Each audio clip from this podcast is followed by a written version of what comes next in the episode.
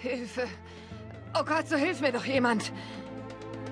Die Stimme klang verzweifelt, flehend, wenngleich kaum hörbar. Was man dagegen hören konnte, war das stetige Tropfen irgendeiner Flüssigkeit, wie dicke Regentropfen, die auf den Fußboden platschten. Platsch, platsch, platsch.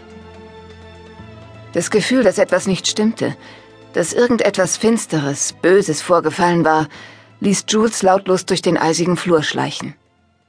Vorsichtig stieß sie die Tür zum Arbeitszimmer auf und spähte hinein. Die L-förmige Couch wurde vom unheimlich flimmernden Licht des Fernsehers beleuchtet. Der Ton war abgestellt. Platsch, platsch, platsch. Unnatürlich laut. Eine warme Flüssigkeit tropfte auf ihre nackten Zehenspitzen, und sie senkte ruckartig den Blick. Ihre Augen weiteten sich, als sie Blut von der langen Klinge des Messers tropfen sah, das sie in der Hand hielt. Die roten Tropfen wurden mehr und bildeten vor ihren Füßen eine Pfütze.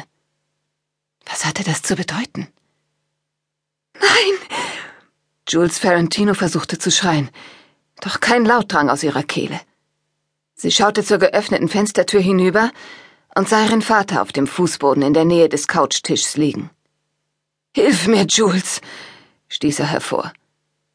Blut sprudelte aus Rip Delaney's Mundwinkel, als er mit erstickter Stimme flüsterte. Warum? Gelähmt vor Entsetzen, die Hand klebrig vom Blut, fing sie an zu schreien. Es ist 7.45 Uhr. Die Außentemperatur beträgt momentan kühle drei Grad. Heute wird es nass kalt, am Vormittag ist mit schwerem Sturm zu rechnen, und nun der Verkehrsbericht. Jules fuhr mit einem Ruck im Bett auf. Ihr Herz raste, ihr Kopf schmerzte. Die Stimme des Radiosprechers irritierte sie.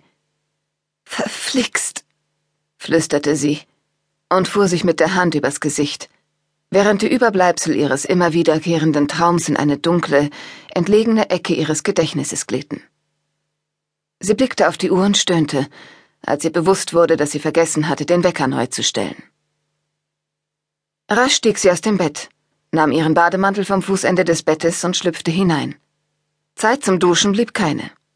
Stattdessen spritzte sie sich etwas Wasser ins Gesicht, warf sich zwei extra starke Kopfschmerztabletten in den Mund und spülte sie mit Leitungswasser hinunter. Als sie im Badezimmer fertig war, zog sie Jeans und ein XL-Sweatshirt an. Ihr Handy in der Ladestation neben dem Bett klingelte.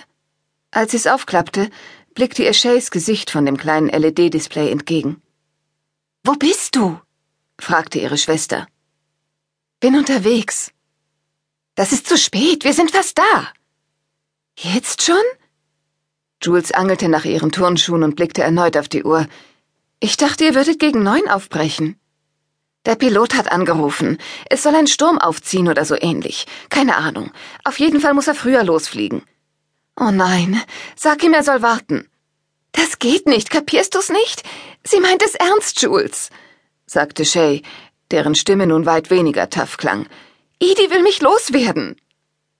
Nun, das war wohl etwas zu dramatisch formuliert, dachte Jules, aber so war Shay nun einmal.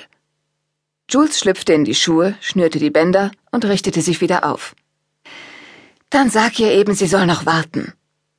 Das sagst besser du ihr, erwiderte Shay, und eine Sekunde später hörte Jules die Stimme ihrer Mutter, die sagte Hör mal, Julia, es gibt keinen Grund darüber zu debattieren. Entweder sie fliegt oder sie wandert ins Jugendgefängnis. Das ist ihre letzte Chance, Julia. Die Verbindung wurde abgebrochen. Besorgt stand Jules inmitten ihres unaufgeräumten Schlafzimmers und konnte es nicht fassen, dass ihre Mutter Shaylee tatsächlich zu einer weit entfernten Schule für problematische Jugendliche verfrachten ließ, einer Schule, die irgendwo am Ende der Welt mitten im Nichts zu liegen schien. Sie stürmte aus dem Wohnkomplex, in dem ihre Eigentumswohnung lag. Dann sprang sie in ihren alten Volvo und machte sich auf den Weg zu der Adresse am Lake Washington, die sie zuvor von Edie bekommen hatte. Dort sollte Shaylee von dem Wasserflugzeug abgeholt werden, das sie zur Blue Rock Academy im südlichen Oregon bringen würde. Jules drückte das Gaspedal durch. Doch der Freeway glich einem Parkplatz. Vor ihr erstreckte sich eine endlos scheinende Reihe roter Rücklichter. Offenbar steckte jeder, der im Staate Washington ein Auto besaß, auf der Interstate